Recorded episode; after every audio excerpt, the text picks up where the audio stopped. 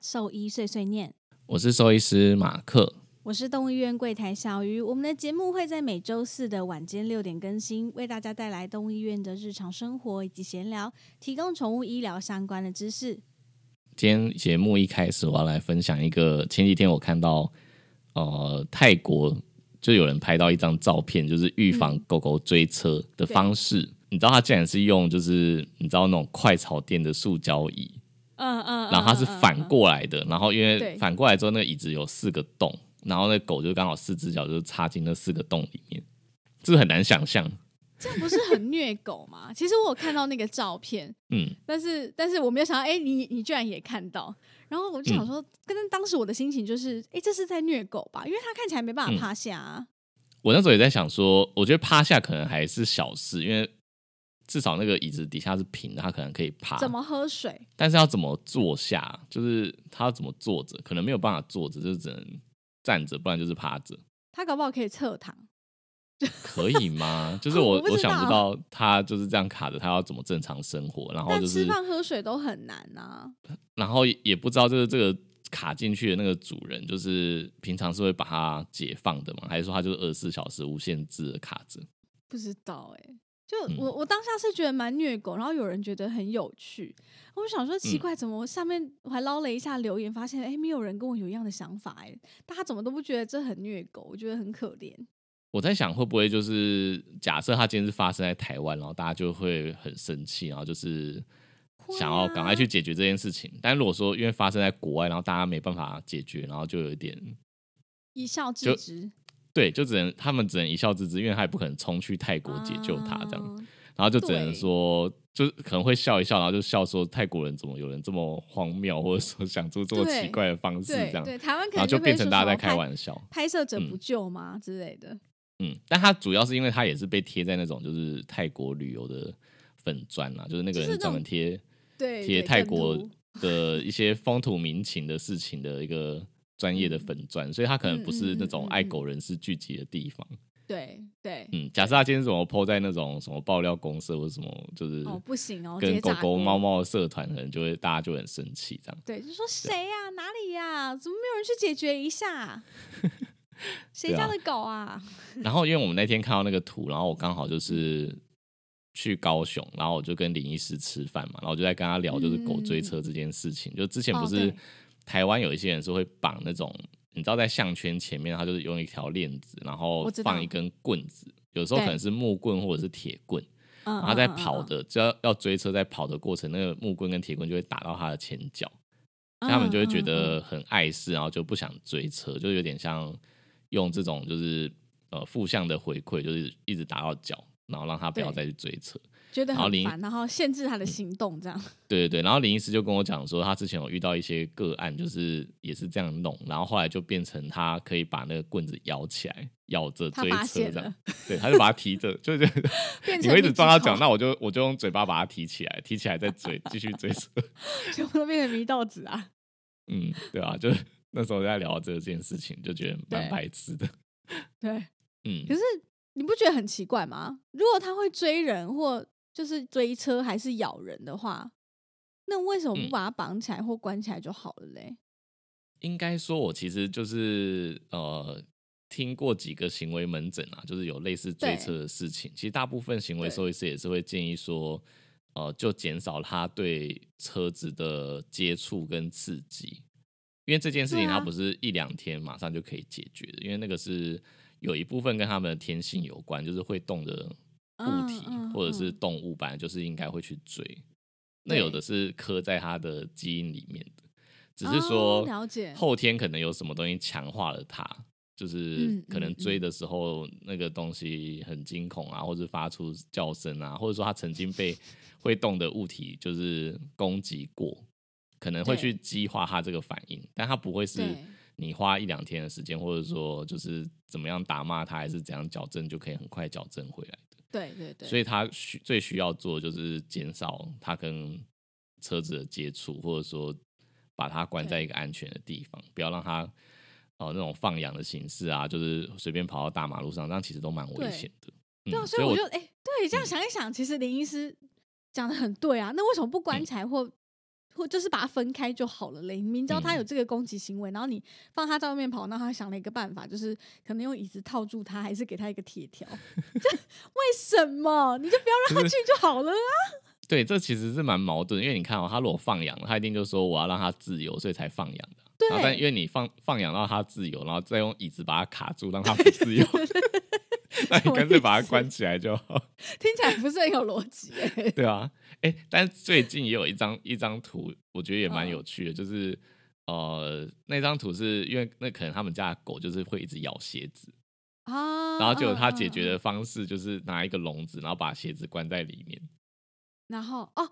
哦，就是我我那时候看那张图，我觉得很好笑，他把鞋 关起来。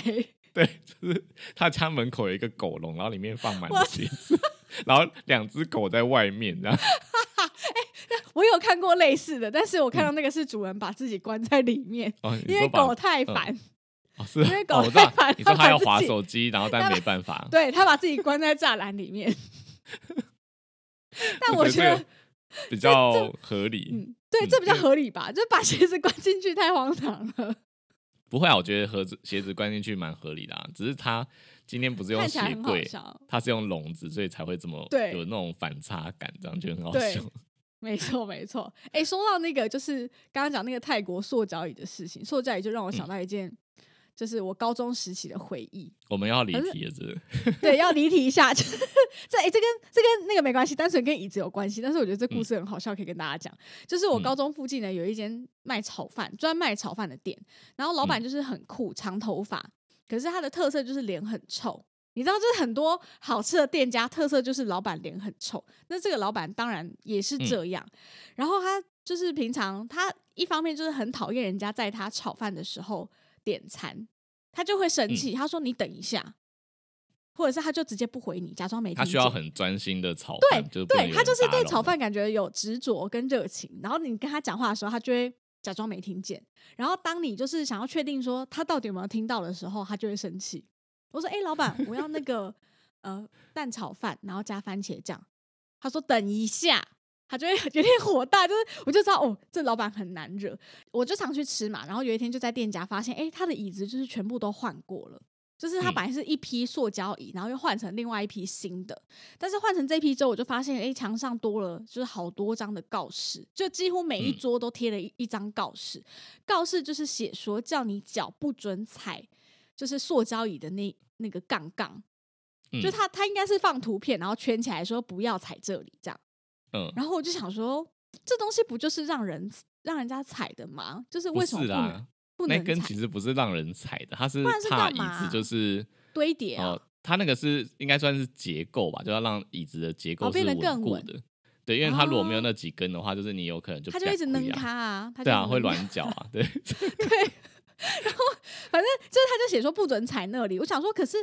以就是人体工学的概念，你吃饭你脚踩着那里，你才会比较舒服嘛？没有啦，就你才会觉得有踩成脚踏实地也是很好的啊。只是说 有些人习惯就是会会去弄到嘛，对啊，对，就去弄到。好，反正我想说好贴就贴，反正我也不管它，我就是正常吃我的饭，我也就真的没有去踩。然后一直到有一天我又去了，然后这一天就是真的有一个就是同学，因为我就说他开在高中附近，就有一个同学我不认识，嗯，他就去吃，他就脚踩在那个上面。然后可能他不止踩，他可能脚还就是一边在那边抖什么之类的。你说发出咔咔咔的声音，之类之类之类，反正 下一秒我就看到老板炒饭炒到一半哦，他拿着锅铲进来，俩拱哎，他说就叫你不要踩，你还踩这样，然后我就吓我就吓到，我想说哇，至于气成这样吗？就是不过不过就是一个杠嘛，就是你有必要气到就是抛下你的炒饭哎。他直接拿着锅铲冲进来，然后俩拱这样。我想说，OK，他可能就是对很多事都很执着。没有，我觉得他那个，你你说他之前换一整批，应该是因为太多被踩断了，他就很北宋。对，所以他可能才会发那个公告，因为他买了一批新的，那是他的钱，他就是想说，他不希望这一批就是寿命一直被踩断。对，就是可能每一两个月他又要再花一次这个这笔钱，他就很不爽这样。对啊，但是去这种就是你知道那种小吃店啊，或是那种比较 local 的店，对我也很很害怕一件事情，就是你跟老板点餐，然后他超忙，你根本不知道他到底有没有听到。还有那种在吵架的，你到底要怎么插话？嗯，就是这、你哦你刚说那是其中一种家人对，他很忙，你就不知道怎么点。然后你知道，就是有的地方老板他又不习惯用菜单，你如果能画菜单就算了，他不嗯能画，然后你又要点很多东西，然后你就会就是压力很大，嗯就是会肚子有点痛，觉得哦，到底是什么时候可以点？你忙完了吗？嗯，然后你可能要讲话，他就会说等一下，你想蛋呢？我想说，啊，好，我再等一下我。觉得他会跟你讲说，你选蛋的已经算很好，有些就是你你已经对讲点完了，但你根本不知道他到底有没有听到，然后就是刚好客人又超多，然后就一堆那种对可能在地的，他就一直插队，对，就是会让我跟你讲，你不知道在地人就是进来就直接讲了，切拉就米、嘎能什么蛙哥，他讲完然后就。进去了，然后你也不知道，那我刚刚讲的老板到底有没有听到，他会不会等下老板做他，然后最后你在那边等老半天就没有你的，你就会有一种焦虑，对不对？对对，对啊我跟你讲，我那个我刚刚说那个炒饭店老板就是这样，就是他一嗯堆在点，他也不给画菜单，然后你问他，他又要生气，你就想说哦，压力很大我到底有没。有点到？对我到底有没有点到？等一下又要被你嗯骂。对啊，我我其实很很讨厌这样的店。然后讲到这个就是插队的啊，我上次就是跟奶茶就是刚好经过又又再延伸，是不是？延伸加二 这样。这延伸。对 但我想我想到这个，我一定要讲，就是我那时候跟奶茶刚好经过，就是西门町，嗯你知道有一间很有名的卤味叫做老天路，哦哦，我知道，你知道吗我以为你要讲面线。就是我们就在排 队，啊就是我在排，就我们刚好经过，要想说就是哎、诶就是奶茶从来没有吃过这家，我就说这是台北最有名的卤味店，是吧？什么？他没吃过？对对对，然后我就我就说，哎、看起来好像就才排大概三四个人，那我们就排队买一下，然后就我就排队，然后奶茶就是呃快要快要轮到我们的时候，就是离那个柜台比较近嘛，然后奶茶就跑去看就是到底有什么东西，然后我就跟他讲，我那时候就他一跑过去看的时候，就发现就是有一个感觉就很 local，感觉很像万华那在地的那种，就是一个阿北，他就是非常非常的靠近我，然后就是直接手就直接搭在那个柜台上，然后我就觉得他应该就是看奶茶就是离开稍微离开队伍，他就想要直接插队，然后我就很不爽，然后我就叫奶茶说你回来排队，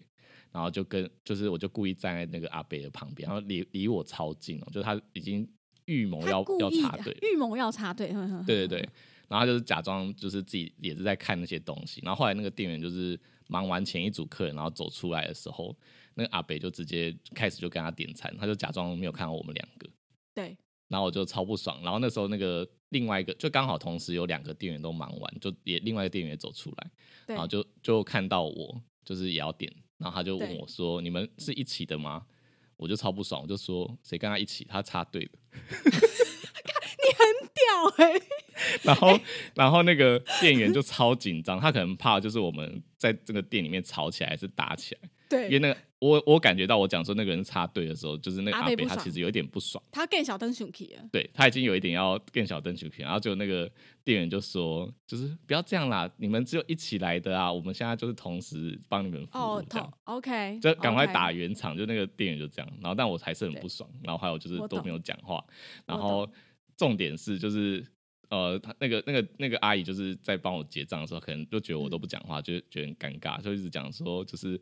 就是你就让他一下、啊，你比较有绅士风度什么，然后但我都还是没有讲话，哎、然后就不是阿姨这样讲，一点都没有帮助，好吗？就对我这种就是很爱很易怒的人来说，一点都没有帮。你讲这是什么鬼话？嗯为什么我要让他？就他他反而这样讲，还有可能就是嗯激怒我、哎、嗯就是阿姨对这样劝所以我反而会更火大。所以我当天就是我都一直都没有讲话，就是我都是摆一个 就是臭脸给他，因为那天超热，就是我其实本来就已经心情很差，就是啊，对你 热到很怕热，热到就是有一点火气，你知道吗？然后就重点是后来出店的时候，奶茶问我说：“阿姨刚刚为什么要称赞你有很有风度？”然后我想说：“靠，所以刚刚你根本没发现我们在吵架，是不是？”他就他没他就在发现。他就在他一直在选他要吃什么卤味，然后完全没有发现，就是我还干掉那个你刚刚经历了一个，战争。对，对，哎、但是你知道，你刚刚讲说，就是人嗯家、就是阿北准备要点餐的时候，我当下我想说，如果是我的反应会是怎样，你知道吗？我一定是，例如说他点什么鸭胗什么，我就讲更大声，嗯我说卤蛋三颗，就更大声，压过他的音量他的，对，压过他音量，他不管讲什么，我都讲的比他大声。翅膀翅膀六只，就故意讲很大声。好好然后希望让阿姨当天你也听不到他在讲什么很想要看，就是我们两个同时有有占有的状态下会发生什么事。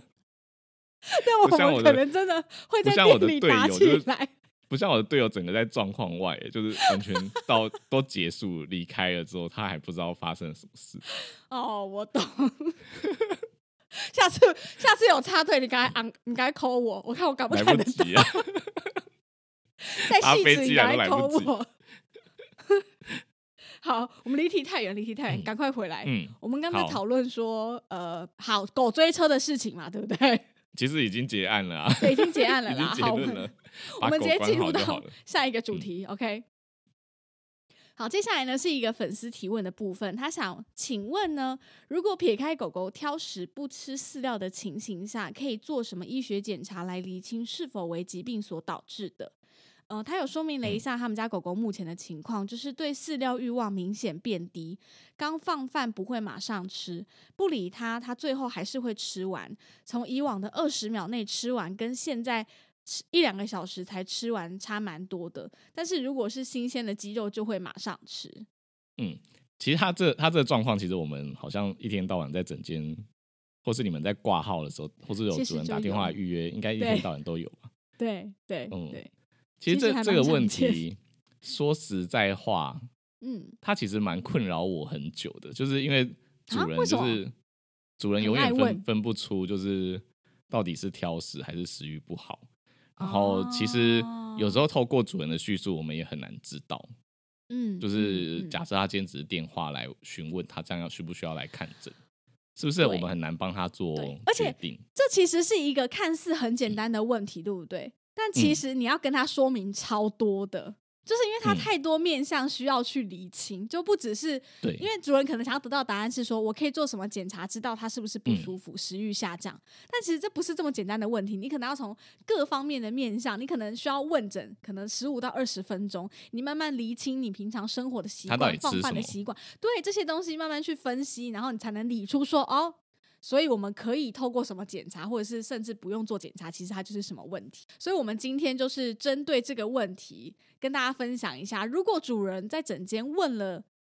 这件事，我们通常会透过哪些的提问，然后嗯来厘清这件事啊？就是通常我我接到这样的客人啊，就是你们可嗯能在电话里就是预约还是什么的，其实你们应该多半都会建议他还是来做检查嘛，嗯嗯嗯，对啊，就是嗯。怕 miss 掉，就是真的有问题呃的，，对啦，怕他如果是真的不舒服不吃饭，因为每个主人对这件事敏感的程度其实差蛮嗯多的。尤其是我们如果不认识这个主人，对对对假设今天这个主人他很敏感，那有时候我们可能就会稍微去推敲或是判断稍微一下是不是关心他他太紧张了，对对对，对，可能我们跟跟这只狗或跟这只猫其实很熟，那我觉得就还嗯。好。但如果是不认识的，其实就还是会怕。一定会叫他来，对。对对对，那来了整间之后啊，通常就是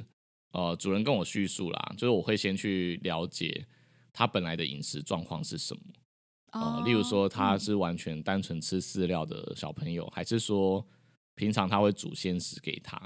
嗯然后另外就嗯是、嗯呃，主人在吃东西的时候，他在餐桌旁边是有机会分到的嘛？对还有他有没有吃零食的习惯？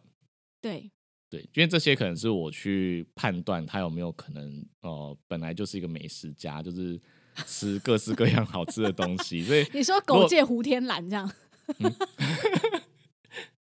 就是他已经吃很多东西了，所以他就会有比较嘛。嗯嗯嗯，那有比较的狗，它就是比较有机会挑食，然后跟犬种我觉得可能也有关系。例如说，呃，贵宾就是我们公认就是非常挑食之啊哈，对对对，嗯你就不会太意外啦。只要主人很宠它的时候，它一定就是会发展成挑食的问题。没错对没错，嗯那这可能是一些先先跟主人闲聊之后得到的线索嘛，然后再就嗯是可能我会去了解一下他，那他的除了这个食欲的部分，他精神活力或者是其他行为有没有异常？哦，嗯，他的作息啊，啊，还是说他上厕所的习惯啊，嗯或者是呃平常休息的地方，或者说平常它是怎么样跟主人互动的，是不是有变化？嗯嗯嗯，这可能是进一步去判断它会不会其实有不舒服。是，嗯，因为不舒服的话，不一定只会影响食欲嘛，有可能精神活力也会变差。嗯嗯嗯，对那再来就是，我们就开始会做一些基本的理学检查，在诊间里面，我们会摸摸看他有没有，就是身上有没有什么团块、硬块啊，哪边会痛啊，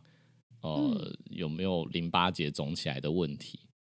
听诊呃呼吸、心跳这些有没有状况，是，然后再就是体温，体温有没有发烧啊这些，嗯。牙齿跟口腔有没有就是牙周病或者是啊，牙龈炎，对，这些可能都是一些线索，所以就是主人带这样子的问题来找我们的时候，就是嗯。代表说我们那个侦探的事务所就是要开张这样，对 对，因为实在太多面向了，而且你看，就嗯。是、可能也要了解一下说，所以他的年纪大概是多大呢？因为其实年纪会影响，年纪大你就有可能想到说，哦，他会不会牙口状况已经不好了，所以他变成以前二十秒内吃完，可是他现在吃会觉得牙嘴巴很痛，所以他就嗯。慢慢吃，选择两个小时之后才吃，把整碗吃光，或者是嗯。他真的觉得鸡肉比较好吞好咬。所以这嗯跟年纪跟牙口状况也有关系。再来就是他有没有体重减少很多，嗯，对，体体重也的增加是一个问题。减少也是，对对对因为我还蛮常遇到主人，就是跟我讲说，他这半年一年都挑食，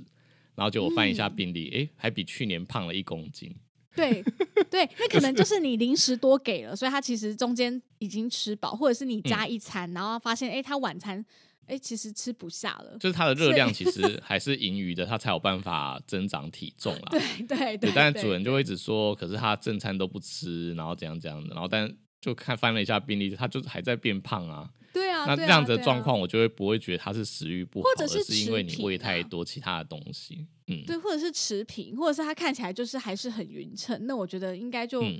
还可以接受。他可能就是吃了别的东西，还是家人多给了什么。嗯，对还，是所以说他这个其中鸡肉是不是新给的呢？是不是之前只嗯给饲料，然后突然有一天给了鸡肉之后，发现他开始吃饲料吃的很慢，因为他就觉得这东西嗯 怎么这么实，就是很很就是很乏味，就不好吃，嗯所以就开始吃的很慢，也是有可能。嗯，所以就变成说，呃，是不是食欲不好这个问题，他突然间跟所有的科别全部都连上关系。没错，没错。对，所以他可以，呃，是很简单，有可能整间讲一讲，然后发现他根本体重什么都没有变，嗯，就只是在整间就直接判断他是挑食，但也有可能就是我们发现了一些蛛丝马迹，觉得他有有可能有其他的疾病需要去解决。是那甚至他可能离上一次的健康检查很久了，那我们就会直接嗯安排做全身的健康检查，对对去排除掉那一点点小小的风险，就是会不会他其实是是有潜在的疾病这样子。对对，嗯没错没错，不能说主人就是预感都是错的，有有时候主人预感还是蛮准的、哦。就像我们他有时候说，哎、他就是真的突然怪怪的。主人只是这样说，他说我觉得他就是怪怪的，他还说不出个所以然，然后结果一你说他讲不出哇哪边对怪这样？对对对，他讲不出哪里怪，结果一验出来就真的有问题，我就觉得嗯好神哦！就是你怎么知道的、啊？仙姑哎、对，所以有时候嗯就是这样。如果不放心的话，还是可以就是到医院，可能医生嗯透过一些他的专业判断或问题，能够厘清这个这个部分啦。嗯，好，所以粉丝的提问就还是得去医院这样。对对对，最终还是得回到医院，没错。嗯好然后接下来呢，要讨论的是在呃近期我们的讯息当中，有一位听众分享了一个台湾犬猫公益血库推动协会在一个募资平台的提案。那提案的内容，我来跟大家说明一下。呃，应该说他提案的起呃起源好了，对，提案的起源。呃，目前因为台湾还没有完整且对一般民众公开的血库资源，如果宠物临时需要用血，兽医院不一定会有血库的血源的库存，往往需要透过网络媒合，让热心的饲主带宠物来捐血。而就算找到捐血的猫狗呢，也要经过比较繁复的检验手续，才能够确认血液是可以输血的。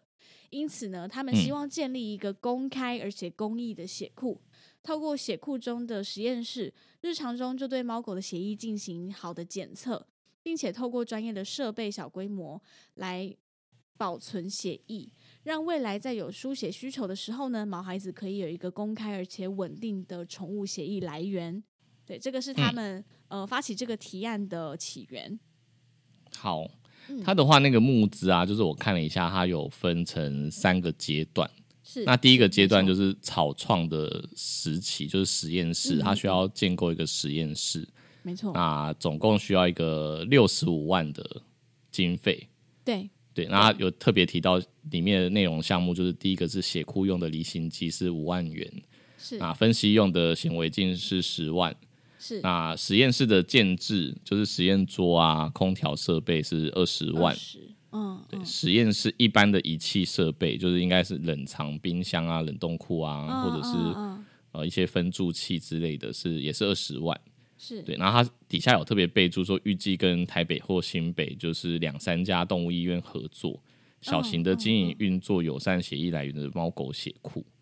那第二阶段哦的时候，就是、呃小型的公益血库的建制，它需要一百四十万，嗯，主要嗯是呃一些消耗性器材的费用，是例如说呃血猫血犬的一个健康检查费用啊，血型试剂跟实验室的一般耗材是一年是十五万。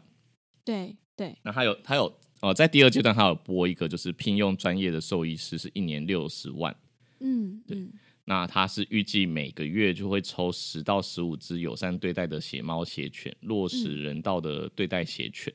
对对它里面好像没有特别提到它的血猫血犬是自己饲养的，还是说都是靠别人的捐赠啊？对，它里面没有写啦，但是他嗯的、他的意思是说，他会就是强调他会落实人道协议这件嗯事啊。但我个人是觉得他就是嗯呃，好像没有特别提到，就是饲养这些狗猫可能需要的花费，所以我不太确定它的定义是不是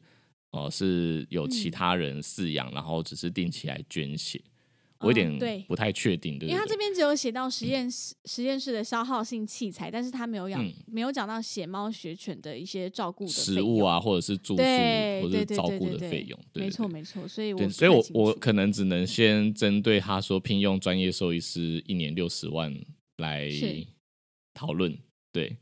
对，因为一年六十万的话，就代表说一个月是五万块的薪资。是那我觉得以兽医师的角度来说的话，因为他等于是必须要照顾这些血猫血犬的健康，是那再来就是可能抽血啊，还有做血型的配对啊、血液的比对，嗯、呃，都是需要这个兽医师来执行。是嗯，我个人会觉得一个月五万块，其实压力有一点点大。对，因为它除了就是对刚刚讲我说血液的配置啊，就是还有就是比对这些检验的项目之外啊，他其实还要对这几只，他写十到十五只血猫血犬的健康做负责。对啊，嗯，也就是说，我今天抽完血了，它后续发生什么事情，那个责任都要我自己一个人扛。对，而且就是嗯不一定就是血猫血犬都能够在不镇静的状况下抽血，如果要镇静，那那就压力更大了。嗯，对啊，对对，所以假设说今天是一个月五万的话，那我为什么不去给其他医院？聘聘请。因为给其他医院嗯聘请，假设我今天有呃一些医疗纠纷什么的，可能老板还可以帮忙我，就是分担或者是帮助我解决，对或是想办法。但今天说做我自己一个兽医师，然后但是抽血犬，就血犬就是抓起来回家死掉了还是什么的，那压力对我觉得其实是蛮大的，所以我不太确定五万块一个月是是否能找到合适的兽医师，这是我的看法。对，嗯嗯嗯。嗯，它有第三阶段啊，就是可能到第三阶段的是是公益血库的规模化经营跟推广是呃要需要两百四十万，那可能这个我就不赘述了，反正它就是到第三阶段的时候还有在增聘一个专业兽医师，就会变成有两个兽医师。但是一样，一年只有嗯。六十万，嗯，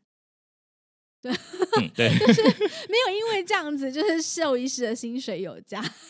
因为它就多一个人分担你的工作，这样。嗯，嗯嗯，没错，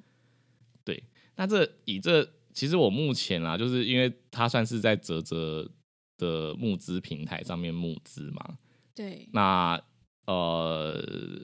他的我其实我其实有一点点就是觉得他的定义我有有一点点不太明白的是，因为刚刚你一开始讲他的创立的那个起源，他想的是说他想要建立一是。个公开而且公益的血库。是。对，但对我来说，公益这件事情，我觉得公开可能没有问题，他可能就是想要是。说我把成本啊，还有就是花费在什么上面，然后就是很公开的透明，让大家知道。是，对，但在公益这一点，我就觉得，我觉得会有点难以实现，就是呃，因为他还是有写到说，他不可能免费的给这些血，对，没错，他这嗯。边、呃问题三，他有写到一个，他说主要是因为价格不透明，部分业者呃贩售价格高昂的血液，所以意思是说，他这边是写希望透过这个公益血库呢来推动透明化，他们会提供一批价格更合理、人人皆可负担的公益宠物血，意思是说他还是需要负担费用，但是我我想他应该就是例如说在一些浪猫浪犬真的需要的时候，他能够提供一批就是呃可能不需要支付。不需要负担费用的血，我觉得可能是这样。这样子的话，我觉得可能就是这个募资平台上面的这这个提案，我会更想要知道的是，他之后要怎么保障他的血液的来源是充足的，就是他到底是要自己养血猫、血犬，还是他需要就是别人哦带，就是可能有有四组，他就是报名像志工这样，就是定期会去捐血。我觉得可能这个相关的这些制度，他可能要写的更详细，我才会愿意花钱支持这个这个提案。对，就是可能我会这样想。对，因为因为我我会觉得是呃，怎么讲？就是如果说今天协议的量是充足的，他可能才有办法做到公益这件事情。因为像你刚刚提到流浪犬猫，如果说就是今天发生什么事故，他需要写的时候，有可能他可以做公益。但我觉得如果你连一般四组的都没有办法充足的供应的时候，他应该没有办法有心力去做这个吧？因为做那个的话，他就等于是没有收入的。要怎么去维持这个东西的营运？我觉得是可能需要好好探讨的一件事情。嗯，是。其实他这边内容有写到说，他希望呢，呃，现在开始慢慢的推进这件事。在许久以后，他也希望能够推动四主的教育，鼓励宠物捐血公益化、日常化，或许能够就是让血猫、血犬的这个角色消失。所以意思是说，以现阶段来说，其实真的不太可能只靠大家的捐血、捐血，然后去达成这个血库的运作，其实还是很难啦。因为毕竟猫跟狗。呃，捐血这件事情其实对主人来说是压力会蛮大的，特别是它又需要镇静，你就觉得这是一个很很严重的事情吗？如果真的镇静的，出了什么意外要怎么办？风险很高。我觉得啊，就是因为人人会去捐血，是因为我们是在是呃清醒的状态下，就是上捐血车直接捐血就可以。对，没错。对，但是动物的话，不是每一只都可以。呃，完全不需要镇静，可能有一些大型犬，它它是很稳定，它可以直接抽血。是，但猫像猫，就是能够不在镇静的状态下直接抽血，其实算是少数。其实，因为你要对，嗯，因为你要够大只，然后再就是又不挣扎，然后血管又比狗狗来的细嘛。嗯，是，对，所以假设今天。你要主人就是都带自己的宠物定期去捐血，那等于是假设今天要震惊，那就变定期是要冒这个风险的，因为麻醉不是完全零风险的的一件事情。嗯，没错，没错。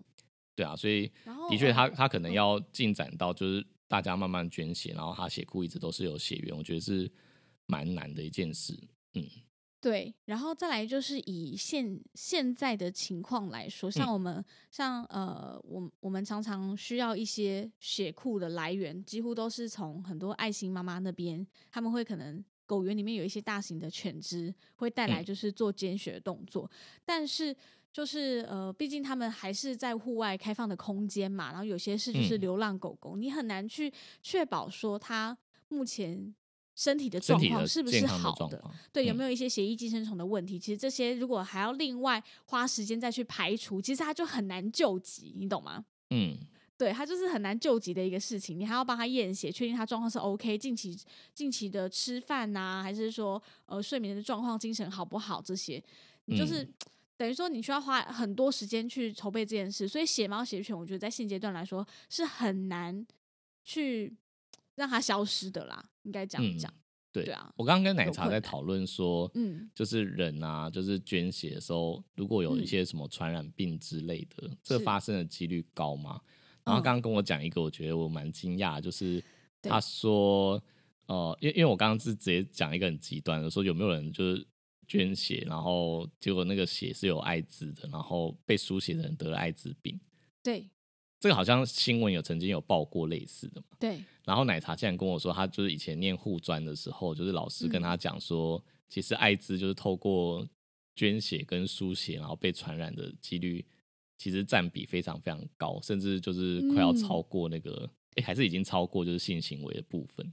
真的，哎、我很惊讶，哎、嗯我没有想到，哎，为什么？因为他可能他可能捐血，然后因为不知道自己有嘛，所以他可能又会定期捐，所以他定期捐了之后，就是会有很多袋，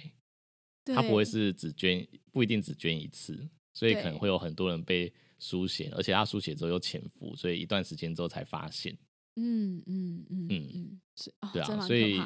好像就是透过这样传染的几率真的蛮高的，所以嗯在在动物上面，就是也是有听闻过说，就是捐血的犬只，它可能刚好有感染血液寄生虫。嗯，嗯然后因为嗯捐血之后，输被受呃受血犬，它可能就得到这个疾病，这也是有听过的。对嗯对所以没错像你刚刚提到那个，就是什么，如果是狗园啊，或是就是可能环生活环境不是那么良好的大型犬只来捐血，我觉得嗯的确也是一个后续需要去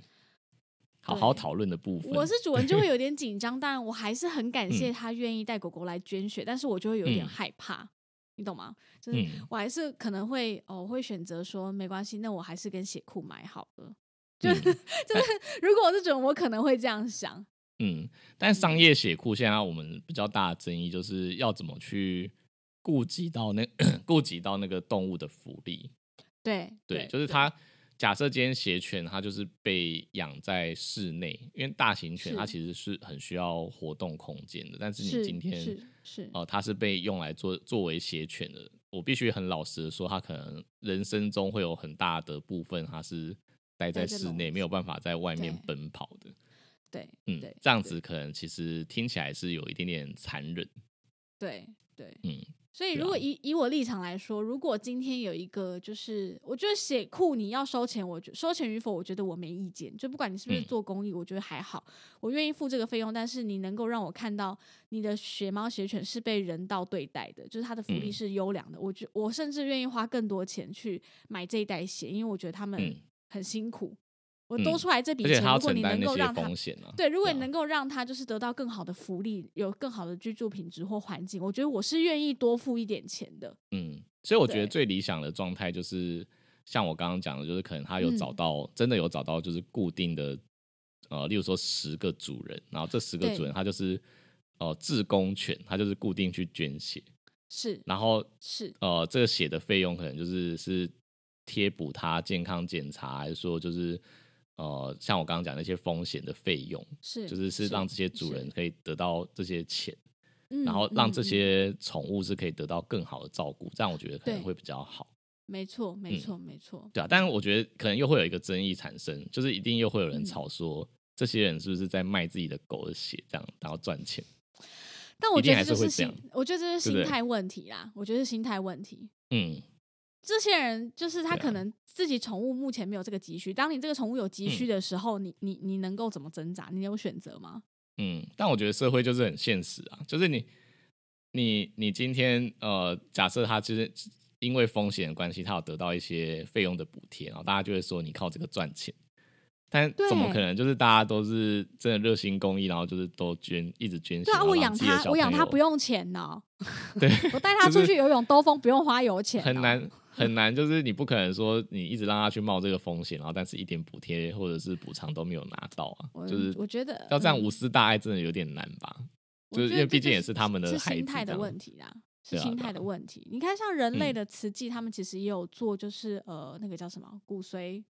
骨髓的捐赠捐赠。那这个嗯东西其实也是靠就是一些信众的嗯呃善款吧，应该是这样嗯讲，不然他们要怎么去支撑这些医院，或者是能够去帮助其他真的有需要的小朋友或者是大人？嗯，对啊，所以这东西任何事情其实都是需要靠钱去运作的啦，你诶没有钱就没有品髓质啊。捐骨髓是会有、嗯会有就是费用补贴的吗？还是说他们也就是做善事，然后完全一毛钱都没有？我觉得还是会有啦，就是你你可能住院后续住院的休息什么的，应该嗯加减会有补贴。我对这方面不清楚，但是我知道他们有一个骨髓的中心，嗯，对。但是我觉得那个嗯其实比捐血还要更大爱，因为那个其实是要真打的打一些就是针剂去刺激它对对对，对对。对，所以那些针剂，甚至之前我看过一些报道，嗯就是说还目前还不太确定，就是长远下会不会有什么就是不良的反应。错，没错。对，所以他们真的是为了帮助人，然后去做这件事，然后冒着风险我样。觉得这真的很了不起啊！我真的是、嗯而且很痛我我很佩服。重点是很痛，对因为他是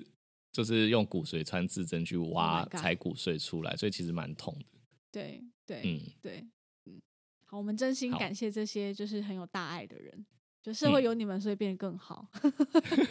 好，那我们回到泽泽这个就是募资嗯提案的部分啦。我是觉得，就我整体看下来，这整个提案还是有很多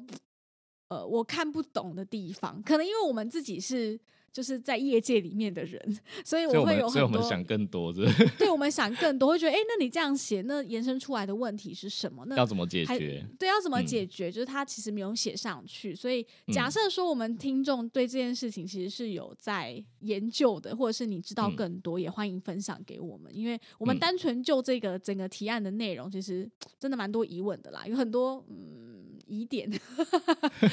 就是希望他能够就是。把这个东西就是写得更清楚，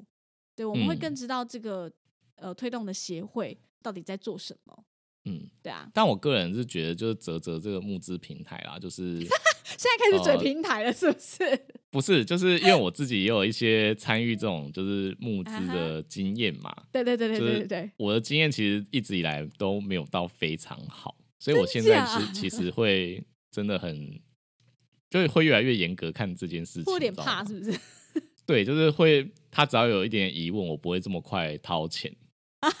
对，就是可能有些我不知道是不是有嗯些人就是看到，然后就觉得很热血，然后就直接丢钱了。大家可能没有想到一些细节的问题，会不会我到时候丢了，然后但是没有办法成功，或者是他会不会最后拿来做其他的事情？我觉得这些大家都要好好小心。或者是出了一个雷品，对啊，就是我最最后的一次募资其实是、嗯是在诶，应该算是今年年初的时候，就我买一个水瓶，嗯，就是那嗯种呃运动用的水瓶，就是可以带出去的那种装水的哦环保杯那种。然后它那时候它标榜是说，就是它它的那个里面是完全圆弧状的，所以它不会卡垢啊，或者是吸味道什么就很光滑。它是。圆圆弧状的，所以很好哎、我怎么觉得我看过这个东西啊？嗯就好像在在募资阶段，好像有看过这个广告。然后我我就我就我就参与这个募资，因为我想说，我如果去运动的时候，就是可以带，然后就比较好洗，这样就不会吸味道。因为我之前有一些一些环保杯，就是很容易卡味道这样。对，那就后来募资的结果就是我等了两三个月，然后最后他他已经寄寄出了，然后但我就是那时候无聊点进去看一下，然后发现超多人在抱怨说他们收到的东西就是会漏水，就是盖紧了之后，只要倾倒水就会流出来。那不行啊，那怎我想说环？环保杯跟对这种运动用的杯杯子，就是你最那那个已经是完全没有达到最低的要求，你知道吗？对，最低的那是最低最低的要求了。你有再多功能，但它会漏水有什么用？对啊，对。然后那时候那个募资平台还还解释说什么是他们那个塑胶就是射出之后，就是还没有完全硬化跟固，就是就是完全没有还没有完全的固形化。所以他说一开始会有点漏水是正常，还叫大家就是在耐心等候，就是一一个月到狗两个月，屁啦！它就会慢慢变硬，就不会漏水。一个水壶然后我想两个，说这是月确定它就很明显就是一个缓兵之计啊，就是想要拖延你的时啊间，然后看你会不会一两个月之后就忘记，然后就不想退了。而我当下看到大家让我退吗？重点嗯后来我就看到当下大家的灾情就是一直在骂，我就当下就决定我连拆封都没有拆，就直接再把它退回去。好险最后有拿回就是募资就是投下去的钱这样。哦，对啊，所以就是有时候他会是会有一些问题，或者说他可能为了赶嗯工，然后就就有一些状况。对啊，欸所以我现在会变得嗯更越来越严格去看待这件事情就。是像我现在其实偶尔也会去嗯看一下泽泽有什么东西在募资，但是我就会想说，等它正式推出之后，我再买。嗯虽然就就是会贵，贵一点会贵，一点，但我觉得我少知道它的口碑跟品质，对不对？对啊，就是它嗯有时候会，你知道产产品会在收回，或者是要再做修正。那我觉得那嗯那不如等这个东西真的出来了，因为有时候它既然在募资，就是真的要等很久，其实你也不那么急嘛，嗯，而且我觉得现在没有有些急用就没关系。有些募资平台它已经就是变质了，就是那个东西根本就早就在什么淘宝上面就有了，然后还在那边假假募资贩卖的，就是也有这种的。我懂，对啊我懂，我懂。像之前有一个很有名的餐厅，它在上面卖卖调理包，然后我就想说对我想说募资，然后卖咖喱的调理包，我想说到底这有什么好募资的？咖喱调理包你不就开始做就好了啊？他他就是没有我很钱做咖喱，我很我很好吃，但是我要确定是不是大家真的这么想吃，我来因为他想要确定大家都先掏钱了，他不是因为呃，应该说募资平台他怕他推出，因为要生产线什么的很麻烦然后怕没有人买，啊，就是怕卖不好，就是最早募资平台它的目的应该是说我有一个很好的构想，然后但是我我现在没有钱，我需要大家帮助我才能实现这个东产品给大家。但它现在变成说，呃，变成一个试水温的平台，我要先看我我之后会不会卖得好，我我要卖得好，我才要做这件事情。嗯，我不是没有钱，因为咖喱有什么好募资的？你就是可能你要做一批，也不过就是几万块的事情嘛。呛对啊，然后他先募资，我要确定我能卖到六十万，我才要出这个商品。对，这就是有就点太低，有点这手变质段不行哎、对，有点变变质质了。嗯嗯，好，对啊，节目最后想跟大家预告一下呢，呃，今天这一集应该是第九十七集，不久后呢，在三个礼拜后就要迎来我们的第一百集，就不知不觉我们慢慢被也做了两年的时间，就还蛮神奇的，居然就这样两年了。然后在一百一百集的时候，就是有不少听众就是想有点期待说，哎，一百集会不会有什么特别企划之类的？好，但老实说，我们其实有点山穷水尽的啦，所以目前 我们想出，其实我们有点江郎才尽的，也也想不出什么新花样。但目前呢，有一个呃提案，好不好？我也来个提案。目前的提案就是因为很多人就太久没有听到奶茶的声音了，因为就是像我说，他就是渐渐的对麦克风的恐惧症越来越严重。因为一百集的关系呢，奶茶决定要豁出去了，所以我们会在就是呃一百集的时候租一个录音室，然后我们三个人同步就是录一集特别企划的节目。那当然，嗯内容呢、就是要由各位听众来做决定。OK，、嗯所以就是在今天这集播出之后呢，还剩下三三周的时间，我们会开始陆续收集一下大家的一些意见跟想法，可以告诉嗯我们你们在这一百集的时候想要听听看什么特别的企划。嗯，想要聊什么想要聊什么因为我们在想说，如果像上次一样一周年的时候，就只是问跟医疗没有相关的问题，好像有点老。因为我们现在几乎每集都讲跟医疗不相关的事啊，就是什么臭豆腐环岛也讲，然后 然后什么炒饭炒饭老板暴怒也要讲，嗯，我然后们现在好像已经没有什么关于自己就是意外的事情，我们也写过，所以好像对就对没有什么创新的地方。，对，没错，所以就想说，我们这一百集的内容就由各位听众朋友们来提供给我们。嗯，对，对，所以从现在开始，大家可以发讯息跟我们说想要听什么奇怪的东西。对、嗯我们三个人都会在哦。OK，好，嗯那我们今天的节目就到这边。如果你喜欢兽医碎碎念，记得追踪我们的 Instagram，也可以到 Apple Podcast 留下五颗星的评价，再写下真实的评论支持我们哦。非常感谢你今天的收听，大家再见，拜拜拜拜